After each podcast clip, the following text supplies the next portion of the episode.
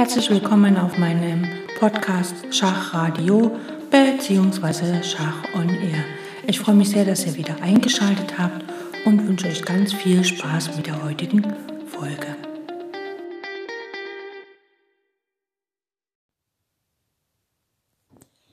Im Sommer 2016 erhielt ich von einem guten Freund einen Anruf, ob ich nicht zum Dresdner Palais Sommer kommen möchte und dort gegen eine georgische Schachspielerin im Simultan mit antreten wollte.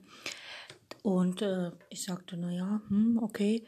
Und er meinte dann, ja, na, das ist, ist halt eine ähm, Weltmeisterin. Ich, okay. Und dann bin ich da hingegangen, habe meinen Platz zum Spielen an die Jungs aus meiner Schachgruppe vom Gymnasium abgegeben, sodass sie mal die Gelegenheit haben zu spielen. Und diese kleine Dame mit äh, schwarzen Haaren und einer schwarzen Bluse und einer äh, goldenen Kette war sehr bescheiden und trat halt dann gegen 15 Spielerinnen an. Und ähm, sie sagte dann so, wenn es um Schach geht, bin ich immer dabei. Und damals war sie 75 Jahre alt.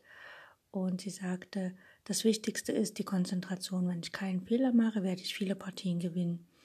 Und sie hat das auch wirklich äh, sehr gut gemacht, das Simultan dort.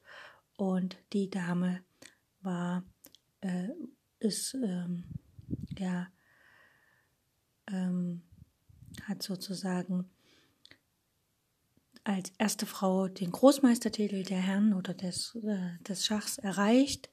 Und es ist Nona Capri, Capri Dashvili aus Georgien, die auch die vierte Weltmeisterin, also die vierte, also ja, als vierte Dame den Titel des Weltmeisters im Schach der Damen erlangt hat und den auch viel, viele Jahre behielt und dann später im Jahre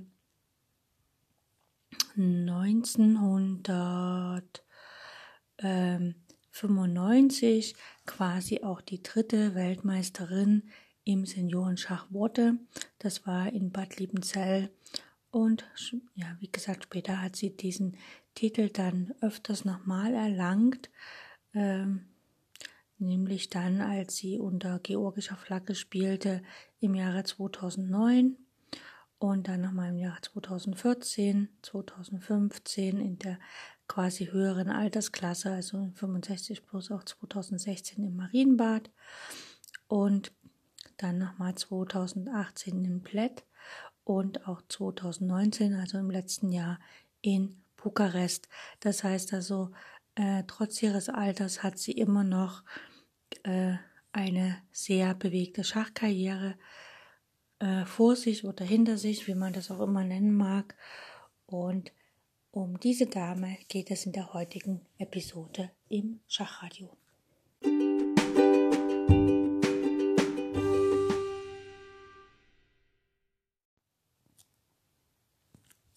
Es ist ja nie so leicht, ein bisschen was zu recherchieren über solche berühmte Schachpersönlichkeiten, wie es Nona Gabritashvili war oder ist, denn äh, sie hat ja noch äh, sicher einige Jahre vor sich. Auf jeden Fall ähm, im Jahre 2019 oder 2018, Anfang Dezember, gewann sie die Seniorenweltmeisterschaften für die Frauen in der Gruppe 65 plus es war ein Weltmeistertitel in der glanzvollen Karriere von ihr, die 1962 mit den äh, also als 22-jährige Frauenweltmeisterin wurde und in den 70er Jahren als erste Frau der Welt, wie gesagt, den Großmeistertitel erringen konnte. Während dieser Senioren-WM sprach sie ausführlich in einem Interview mit jemandem von der European Chess Akademie über ihre Schachlaufbahn, ihre Liebe zum Fußball und ihre Erfahrungen in der Politik. Und dieses Interview habe ich mir jetzt mal hier dahergenommen und werde darauf ausführlich eingehen, beziehungsweise werde daraus die meisten meiner Fakten ziehen. Äh, fangen wir aber erstmal ganz normal an mit, wann wurde sie geboren und so weiter und so fort. Und nämlich, ähm, sie wird am 3. Mai 41 in Sugdidi, Mingrelien, damals georgische SSR der Sowjetunion, äh, als georgische Schachspieler, also geboren und ist eine georgische Schachspielerin und bis zur Unabhängigkeit 1991 startete sie quasi stets äh, für die UdSSR und ja, wie schon gesagt, sie ist die erste Frau, die den Großmeistertitel erwarb. Ihre bisher beste Elo-Zahl ähm, war 2495 im Juli 87 und aktuell ist es eine 2270 äh, vom Dezember 2019. Wie gesagt, jetzt im Jahr 2020 gab es nicht so viele Turniere zu spielen. Ähm, als sie fünf Jahre alt war, ganz typisch für UdSSR, lernte sie Schach von ihren älteren Brüdern. Mit 15 wurde sie Champion von Tbilisi und Georgien. Mit 19 gewann sie 1961 das Turnier in Banja. Im selben Jahr erlangte sie dann den Titel des internationalen Meisters der Frauen, also Women International Master, WIM. Sie war dann von 92 bis 87, äh, 1992 bis 1978 Schachweltmeisterin. Den ersten Titel gewann sie mit einem Wettkampfsieg gegen äh, Elisaveta Bojkova. Aufgrund dieses Erfolgs erhielt sie dann von der FIDE den Titel EM, also International Master. Sie verteidigte ihren Titel, also den WM-Titel in mehreren Zyklen ausgetragenen Weltmeisterschaften der Frauen in insgesamt vier Wettkämpfen, dreimal gegen Ala Kushnir und schließlich 1975 gegen Nana Alexandria und erst 1978 verlor sie den Titel äh, schließlich gegen Maya Djibur-Datnice. Als erste Frau errang sie 1978 den Großmeistertitel, nachdem ihr 1976 die Vite den Titel Großmeister der Frauen verliehen hatte. Sie studierte Englisch an der Staatlichen Universität von Tiflis. 1975 war sie auch Abgeordnete im obersten Sowjet der georgischen SSR. Sie und Alexandria waren in Georgien so populär, dass nach ihnen sogar Parfümsorten mit Nana und Nona benannt wurden, die in Flakons von der Form von Schachfiguren vertrieben wurden. Nach dem Vornamenskürzeln der beiden Schachspielerinnen und vom Ex-Meister Trigan Petrosyan heißt auch der Schachverein von Tbilisi NTN Tbilisi. Für ihre schachlichen Leistungen erhielt sie 1996, äh, 1966 den Lenin-Orden. 1999, äh, 1990 wurde sie zum Ehrenmitglied der FIDE ernannt und von 1989 bis 1996 war Nona Präsidentin des Nationalen Olympischen Komitees von Georgien, wurde 1996 Ehrenpräsidentin des National, Nationalen Olympischen also von diesem Komitee und 2002 Mitglied im Stadtrat von Tbilisi. Also eine bewegte Karriere. Und wir schauen uns auch gleich mal ein bisschen an, was noch so an Turnieren oder beziehungsweise was für sie selber wichtig war in ihrem Leben.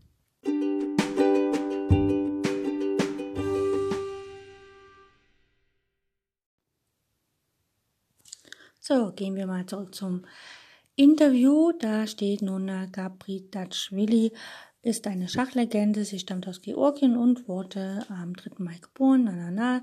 Doch die 77-Jährige wirkt immer noch so vital wie ihre gesamte Karriere hindurch. Mittlerweile ist sie ja ein bisschen älter, also sie ist nicht mehr 77, sie ist mittlerweile 78. Und nächstes Jahr, naja, wir schauen mal. Und es war eine glanzvolle äh, schachliche Karriere, denn sie wurde Frauenweltmeisterin und löste Elisabeth Baikova auf dem Thron ab. 16 Jahre lang konnte sie diesen Titel verteidigen, doch dann verlor sie gegen die erst 17-jährige Maya, die wie Gabriel, also die halt ebenfalls aus Georgien stammt, mit der Mannschaft Georgiens gewann Nona elfmal Gold bei Schacholympiaden und wurde nach einer Reihe von Erfolgen in den 70er Jahren die erste Frau, die den Großmeistertitel holen konnte. Ich glaube, das sage ich jetzt schon das dritte Mal. Okay, Ihre erste Frage. Äh, wann hast du mit dem Schach begonnen? Sie sagt dazu, ich wurde in einer kleinen Stadt, Zug, Didi im Westen von Georgien geboren. Ich hatte vier ältere Brüder, mit denen ich oft gespielt habe. Die Kinder aus der ganzen Nachbarschaft trafen sich bei uns oft zum Spielen. Wir haben auf einem zweckentfremdeten Tisch Tischtennis gespielt, Billard und auch Fußball. Als Mädchen, als Mädchen durfte ich beim Fußball das Tor hüten. Und auch Schach haben wir gerne und oft gespielt. Zwei Dinge haben meine Älteren haben meine spätere Schachkarriere entscheidend beeinflusst.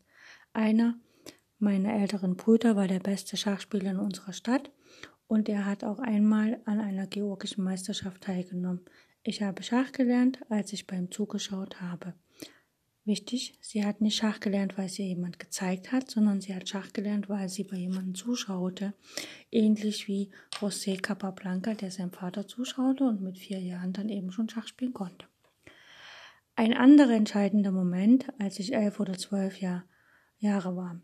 Mein Bruder sollte in der Mannschaftsmeisterschaft spielen, musste aber im letzten Moment absagen. Doch sie hatten gehört, dass mein Bruder eine jüngere Schwester hat, die auch Schach spielen würde. Und so haben sie mich gefragt, ob ich nicht spielen wollte, denn sie brauchten auch eine Spielerin am Frauenbrett. Also ich finde es immer wieder faszinierend, dass äh, es Schachturniere gibt oder Mannschaftsturniere, wo es ein Frauenbrett gibt und dass dringend auch wirklich die Frauen, äh, dieses Brett muss besetzt werden mit einer weiblichen Spielerin. Auf der Fahrt zum Turnier spielte ich ein Partien gegen die anderen Spieler meiner Mannschaft und am Ende gewann ich sogar gegen unser erstes Brett. Beim Turnier landeten wir am Ende auf dem fünften Platz und für eine kleine Stadt wie Zuktiti war das ein sehr großer Erfolg.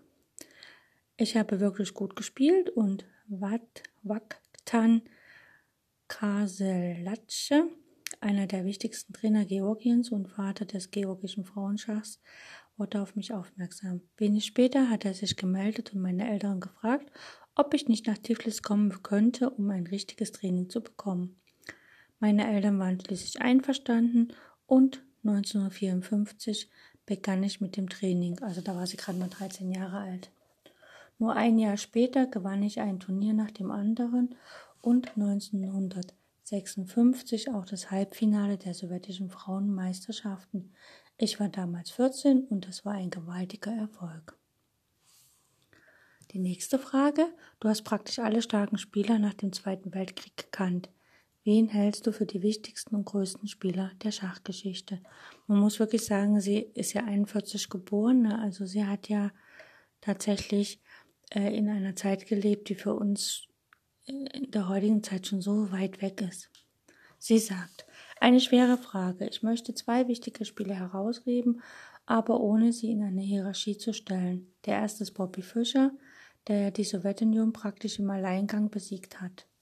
Und der zweite ist Michael Thal, der in seinen Partien gezeigt hat, dass Schach ein Sport ist, denn er hat seine Gegner gezwungen zu kämpfen. Auch Murphy möchte ich erwähnen, denn ich halte ihn ebenfalls für einen großen Spieler, obwohl er nie offiziell Weltmeister war. Aber eigentlich mag ich es nicht, die vielen starken Spieler der Vergangenheit so miteinander zu vergleichen. Bei, Autor, bei Autoren, also Schriftstellern, ist es ähnlich. Bei manchen gefällt mir vielleicht jedes Buch, das sie geschrieben haben. Bei anderen gefallen mir nur ein oder zwei Bücher. Verstehen Sie das? Also sie ist da so wirklich, ähm, ja, man kann, wie soll ich sagen, jeder Schachspieler oder Schachmeister ist anders als der andere. Da gibt es kein besser oder schlechter.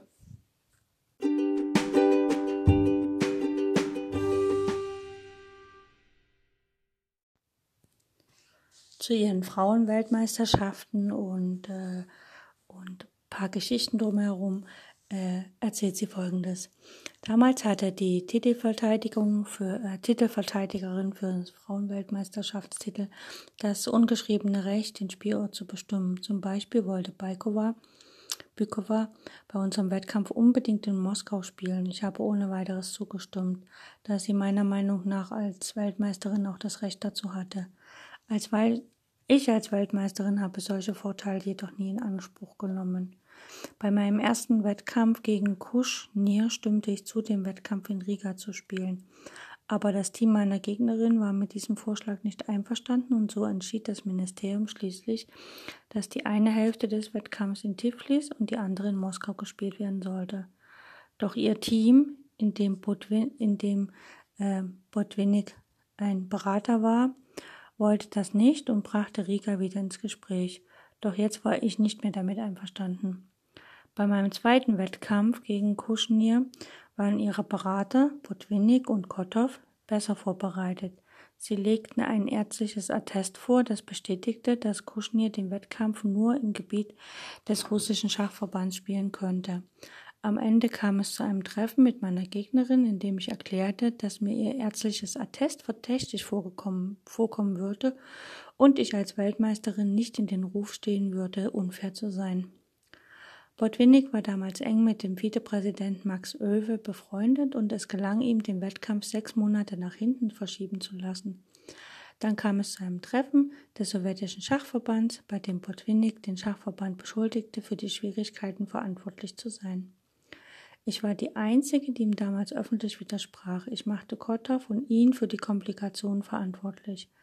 Als ich das gesagt hatte, herrschte Schweigen im Saal, da es damals niemand wagte, Botwinnik zu widersprechen. Am Ende entschied sich der Verband, dass der Wettkampf gegen Kuschnir in Tiflis gespielt werden sollte.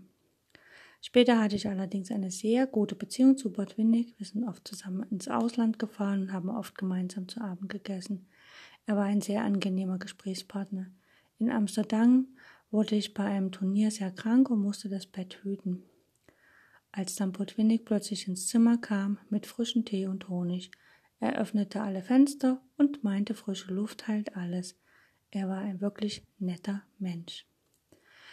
Bei meinem Wettkampf gegen Baikova wurde ich von dem georgischen Meister Shischow und dem berühmten David Bronstein trainiert.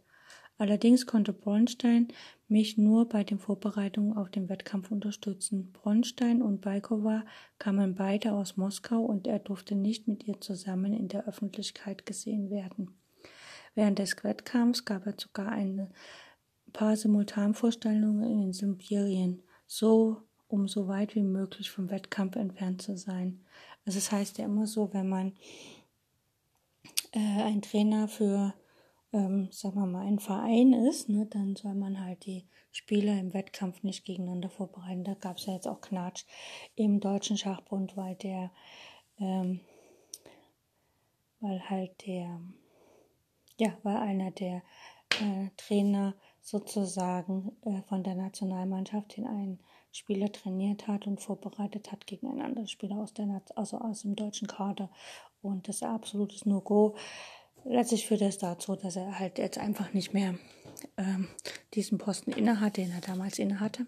Gut, aber auch das gab's nicht nur, gibt's nicht nur in Deutschland, sondern auch in anderen Ländern. Weiter geht's. Ähm, sie wird nach gefragt, wie es ist, wenn sie äh, gegen Männer angetreten ist und was ihr größter Erfolg war. Sie sagte ohne Zweifel der geteilte erste Preis beim Turnier in Long Pine in den USA, mit dem ich als erste Frau in der Geschichte des Schachs den Großmeistertitel bekommen habe. Die Partien, die ich damals gespielt habe, sind für mich immer noch etwas Besonderes. Ich war theoretisch nicht besonders gut vorbereitet, aber habe doch sehr komplizierte Stellungen aufs Brett bekommen.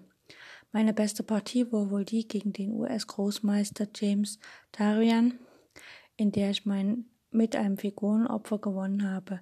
Nach der Partie gratulierte er mir und meinte, die Idee, die Figur zu opfern, sei unglaublich. Er hatte sich zusammen mit dem ungarischen Großmeister Atras Adorian lange auf diese Variante vorbereitet, aber diese Idee hätten sie beide nicht gefunden. Eine andere wichtige Partie war die gegen Peters. Er spielte Sveshnikov, was damals noch nicht so bekannt und beliebt war, wie es heute ist, und es kam zu einer komplizierten Stellung. Doch ich konnte die Partie gewinnen und das sicherte mir dann letztlich den Großmeistertitel. Als ich 60 Jahre alt war, veröffentlichte ich ein Buch mit den meinen besten Partien. Das Buch ist in drei Abschnitte geteilt. Kurze Partien, Partien gegen Männer und Partien gegen Frauen. Eine einzige Partie in dem Buch endet mit Remis. Meine Partie gegen den legendären serbischen Großmeister Draško Velimirovic aber sie war spektakulär, spektakulär und wurde vom Informatik zur besten Partie des Jahres gewählt.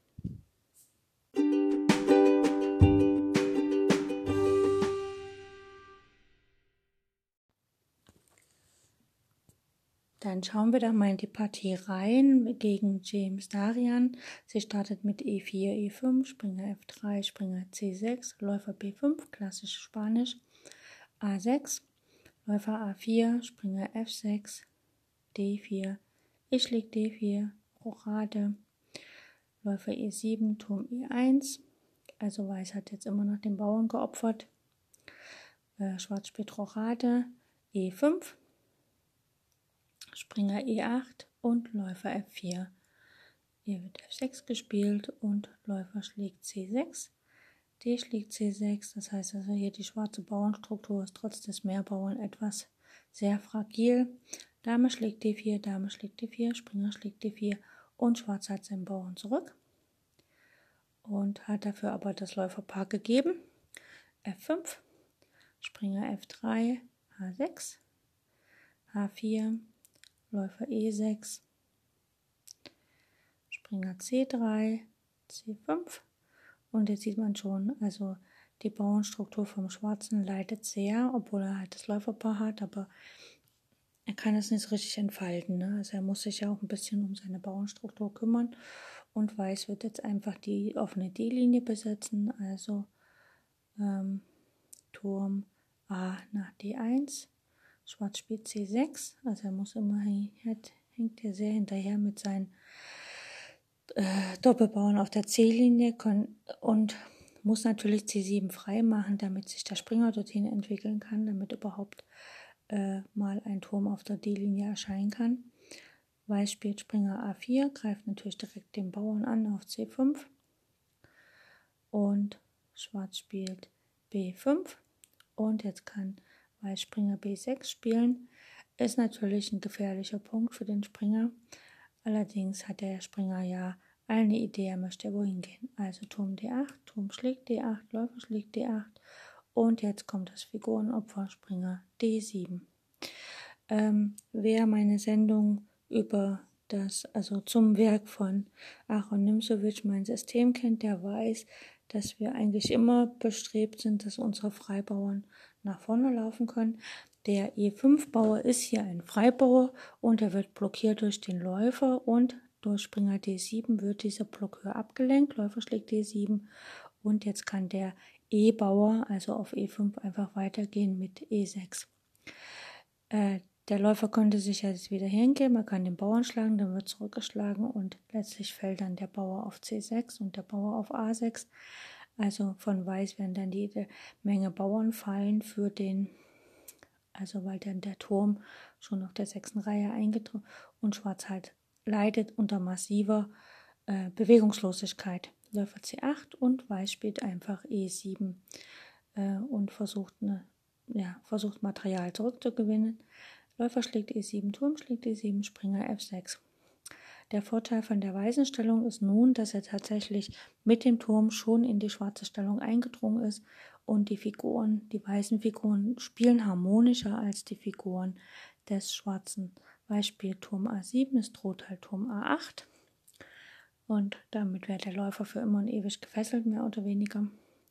Und deswegen muss Schwarz schon sein Turm auf ein, schwarzes, auf ein weißes Feld stehen, Turm E8.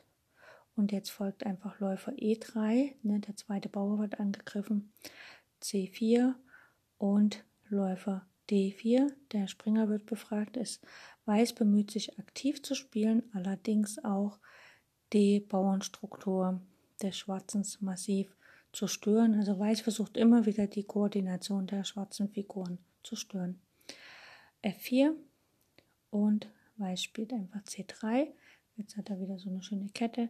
Allerdings kann der Turm da eindringen, bloß das scheitert ja dann wahrscheinlich an Turm A8. Also so, König F8 ist klar. Und jetzt Turm C7. Es wird halt der Läufer gezwungen, auf ein anderes Feld zu gehen. Springer G4, also äh, Schwarz verzichtet quasi auf den Bauern. Allerdings hat er natürlich die Idee, äh, selbst mit dem Turm aktiv zu werden. Ne, er möchte halt auch die Figuren aktiver stellen. Ähm, jetzt spielt Weiß erstmal Läufer schlägt G7 mit Schach. Der König muss nach G8 zurück und der Springer geht nach E5. Er kommt also auch ins Spiel. Das heißt, die weißen Figuren werden immer aktiver. Und ähm, genau. Jetzt schlägt der Springer zurück, der Läufer, der Turm und der Turm, also alles abgetauscht. Ähm, Moment, ich muss euch das ja sagen, kann er ja nicht einfach. Also König G8, Springer E5, der schwarze Springer schlägt auf E5, der Läufer schlägt auf E5, der Turm schlägt auf E5 und der weiße Turm schlägt den Läufer auf C8 mit Schach und der König geht nach G7. Jetzt haben wir hier so ein Bauern, also so ein Turmendspiel auf dem Brett und Weiß hat drei Bauern am Damenflügel und drei Bauern am Königsflügel. Schwarz hat vier Bauern am Damenflügel, wobei der C-Bauer ein Doppelbauer ist. Und hat zwei Bauern am Königsflügel und jeder hat noch einen Turm und einen König. So, Weiß ist dran, da hat er den Turm schon auf der siebten Reihe, also Turm C7 Schach, König G6 und Turm schlägt C6 mit Schach, König H5 und Weiß spielt erstmal König F1, damit der schwarze Turm nicht über die erste Reihe ins eindringt. Jetzt spielt Schwarz A5, Turm F6 und König G4 muss er den Turm decken. Dann folgt Turm schlägt H6, Turm D5 und Weiß spielt König E2, weil er möchte nicht, dass der Turm eindringt. Turm E5 Schach, König D2, Turm D5 Schach und König C2. Also Weiß hat es geschafft, den König auf die andere Seite zu bringen. Und jetzt muss er eigentlich nur noch schaffen, dass er mit dem H-Bauern weitergeht. Gut, äh, Turm E5 und Turm G6 Schach. Klar, jetzt fällt der eine Bauer. König schlägt H4 und Weiß spielt König D2. Jetzt kommt B4, äh, Turm C6, äh, B schlägt C3, B schlägt C3 und hier spielt Schwarz Turm B5 und Weiß schlägt einfach auf C4. Es droht auch noch Turm F4 und deswegen muss Schwarz Turm B2 Schach, König E1 und der König geht nach G5 und deckt sozusagen den Bauern.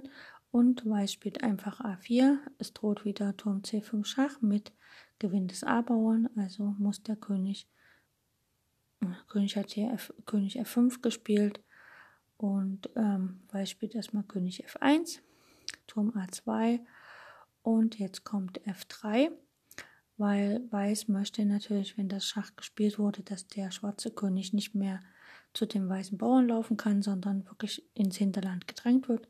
Turm A1 Schach, König F2, König G5, jetzt kommt erstmal ein Schach hier, Turm D4, ich hätte erst Schach gespielt, aber vielleicht soll auch der C-Bauer laufen. Turm C1 und dann Turm C4, Turm A1 und jetzt König E2, Turm G1, und König D3, Turm D1 Schach, König nach C2, jetzt kann der Turm kein Schach mehr bieten, also Turm G1 und jetzt kommt endlich Turm C5 Schach. Der König geht nach H4 und der weiße König nach D3. Er kann sich dann hinter den Bauern verstecken, beziehungsweise an den F4 ranlaufen. König G3 und jetzt spielt Weiß erstmal Turm G5 Schach, König F2 und der König geht nach E4, läuft an den F4-Bauern ran. Der Turm geht nach C1, der König schlägt den Bauern auf F4, Turm schlägt den Bauern auf C3 und Turm G4. Die Idee ist einfach mit dem König wegzugehen und den Bauern dann zu stützen. Turm C8, jetzt hagelt es gleich Schachs von hinten. Der König geht nach E4, Turm E8 Schach, König D4, Turm D8, König C5, Turm F8, versucht noch den Bauern da aufzuhalten, aber Schwarz spielt, Weiß spielt König B6, Turm F5, er möchte nicht, dass der Bauer geschlagen wird. Und dann wird F4 gespielt. Da kommt jetzt der König nicht mehr so richtig ran, nur noch König E3 und dann wird der Bauer gedeckt mit G3 und letztlich droht einfach Turm G5. Die Türme werden getauscht, der Bauer auf A5 fällt und der A4-Bauer wird das Rennen machen und die Partie für sich entscheiden. Da hat James einfach aufgegeben und praktisch die Partie nicht mehr, also praktisch die Uhr angehalten und äh, der Nona den Sieg äh, gewährt. Ja, das Figurenopfer, wie gesagt, ist sehr spannend, weil relativ schnell die Figur auch wieder zurückgewonnen wird und wie gesagt, der Leu, also Praktisch wird die Figur geopfert, damit die Blockadefigur für den Freibauern den Weg des Freibauens wieder frei macht und er dann halt wirklich auch gewinnbringend eingesetzt werden kann.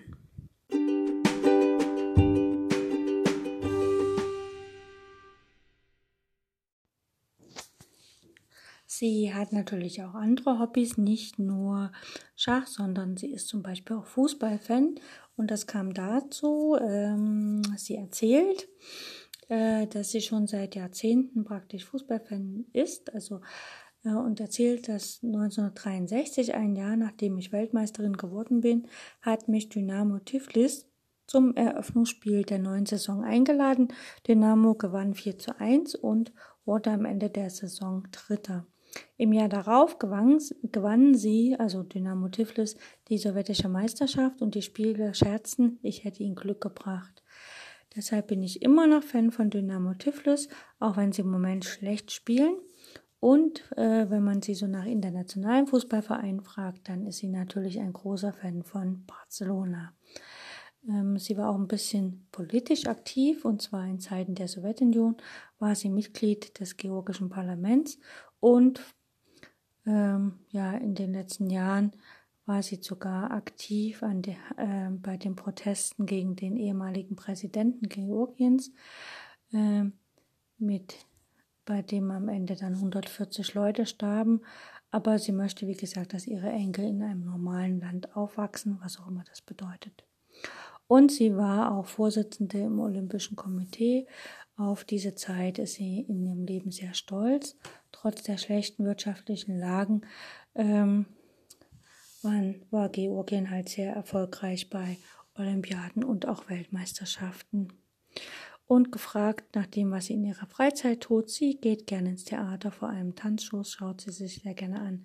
Sie verfolgt alle möglichen Arten von Sport, also alle möglichen Sportarten. Äh, sie ist nicht nur Fußballfan, sondern auch Snookerfan. Und daran gefällt ihr besonders, dass das dem Schach so ähnlich ist. Man braucht unheimlich viel strategisches Denken. Und natürlich liest sie auch sehr gerne. Und dann wurde sie dann noch gefragt, weil das halt im Rahmen dieser äh, Seniorenweltmeisterschaft der Damen äh, geführt wurde, dieses ähm, Interview. Und sie sagt, dass dieses äh, Turnier wird sie sehr definitiv in guter Erinnerung behalten, nicht nur weil sie gewonnen hat, sondern auch weil ihr die Stadt Plätz sehr gut gefällt und da die Organisation gut war und viele nette Ideen hat. Da zum Beispiel gab es einen Sudoku-Wettbewerb, ein Schachquiz, das Schnell- und Blitzturnier und es gab auch noch Vorträge sowie literarische Abend, Abende und sie lobt explizit das Abendessen dort. Jo, das so viel aus diesem kleinen Interview, was sie damals geführt hatte. Äh, ähm, im Rahmen der Weltmeisterschaft der Damen in der Gruppe 65 Plus hat sie ja gewonnen.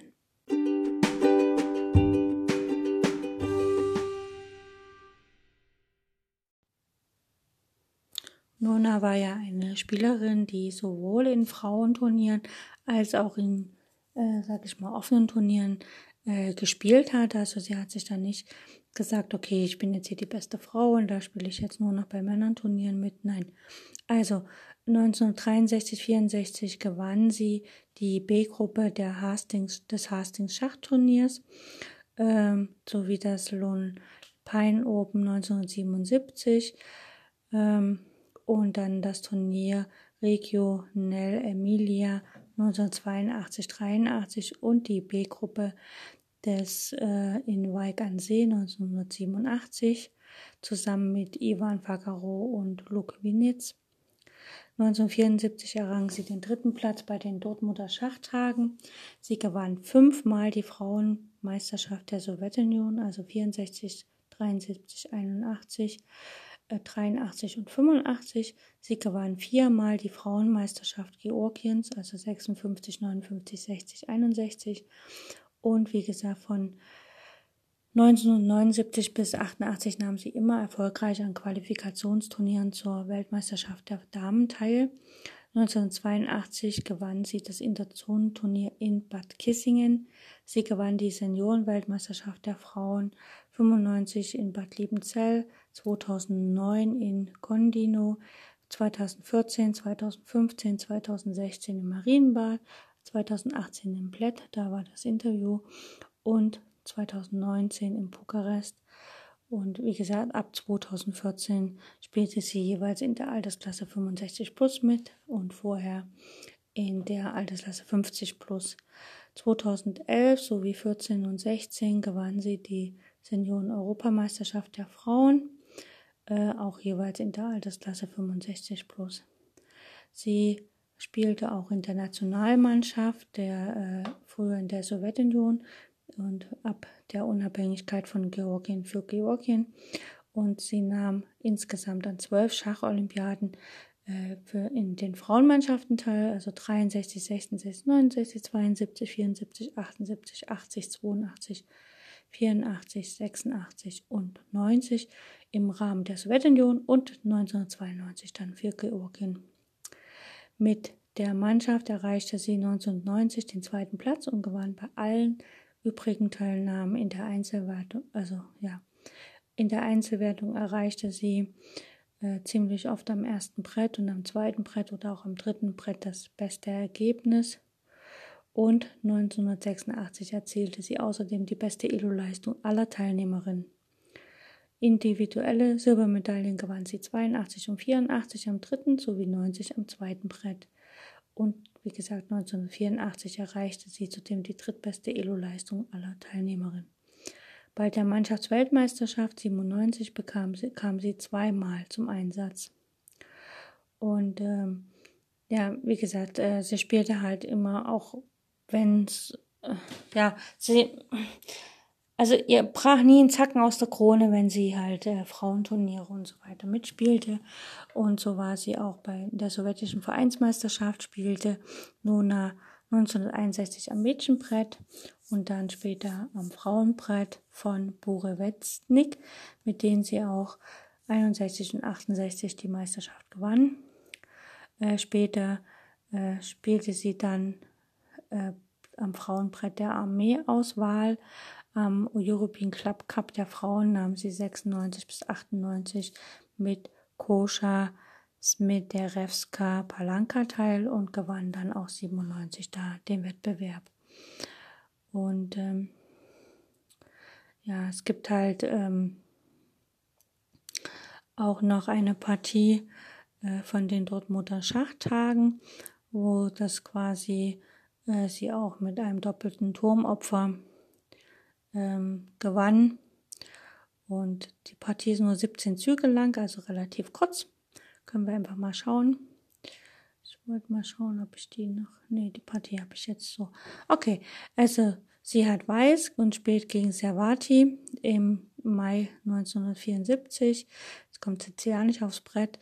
E4, C5, Springer F3, Springer C6, D4, Schwarz schlägt, C schlägt D4, Springer schlägt D4, G6, also Sizilianisch Drachen, C4, Läufer G7, Läufer E3, Springer F6, Springer C3, Schwarz spielt Springer G4, die Dame schlägt auf G4, der Springer schlägt auf D4, äh, äh, ja, die Dame schlägt auf G4, der Springer schlägt auf D4, Dame D1, E5, Springer B5, Rochade, Läufer E2, Dame H4, äh, sie hat, ja, genau, Springer D4, E schlägt D4, Läufer schlägt D4, Dame schlägt E4, Läufer schlägt G7, Dame schlägt G2, also sie wird fröhlich geopfert, Dame D4, Dame schlägt H1 Schach, ein Turm weg, König D2,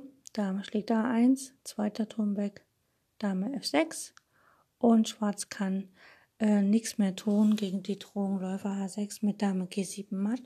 Und deswegen hat Schwarz hier direkt aufgegeben. Eine sehr lustige Partie. Ich habe sie hier mal so frei, ohne große Kommentare, einfach nur gelesen, damit ihr euch selbst ein Bild davon machen kann. Ähm, genau. Mehr gibt es jetzt hier zu ihr nicht zu sagen, zumindest. Also man könnte noch sehr viel über sie sagen. Also ähm, ja.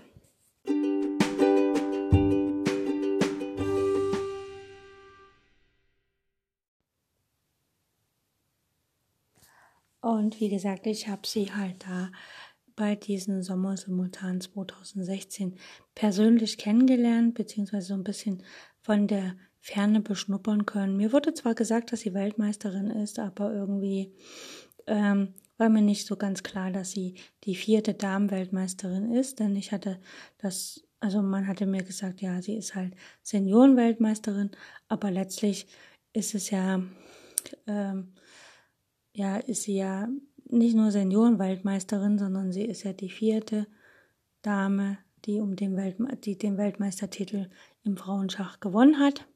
Ähm, damals hat sie gegen 15 Leute, gegen 15 Dresdner gespielt, beziehungsweise auch natürlich von woanders her.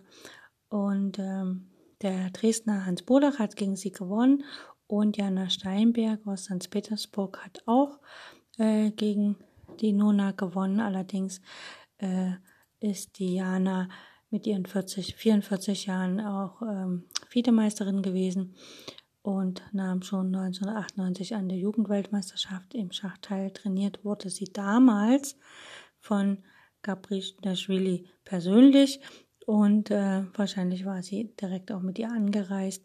Die anderen haben halt alle äh, verloren, beziehungsweise acht Spiele endeten Remis. Also wir haben uns als Dresdner gegen die georgische Weltmeisterin ganz gut geschlagen. Ich selbst habe keine Partie mitgespielt. Ich habe, wie gesagt, meinen Jungs vom Gymnasium den Vorrang gegeben und habe gesagt, hier spielt ihr doch mit. Ich glaube, einer der Jungs hat gespielt, die anderen haben ihn so ein bisschen beraten. Aber äh, genau, wer auch mitgespielt hat, war Tom Hasner. Das ist einer, äh, dem ich im Schachverein äh, SV Lok Dresden kennenlernte und der ein einmal, ähm, ich glaube, die B- oder C-Gruppe vom damals noch SMDI Open, also äh, ja, SMD Open in Dresden gewonnen hatte im Sommer. Es war ein Sommerturnier, ich glaube, das war ein Jahr zuvor. Und wo er richtig sich ins Zeug gelegt hat und die, ich glaube, das war die C-Gruppe, die C-Gruppe total aufgemischt hat und gewonnen hatte. Ähm, der ein sehr angenehmer junger Mann, der dann leider Dresden verlassen hat, weil er halt in Würzburg einen Job bekommen hat und äh, sozusagen nicht mehr als Dresdner Schachspieler in Dresden ist. So ist die Welt. Die Schachspieler ziehen von A nach B, von B nach C und dann kommen sie nach A zurück. Und was sie immer im Handgepäck haben, ist ihr Schachspiel und die Liebe zum Schach. Und so sollte es auch sein.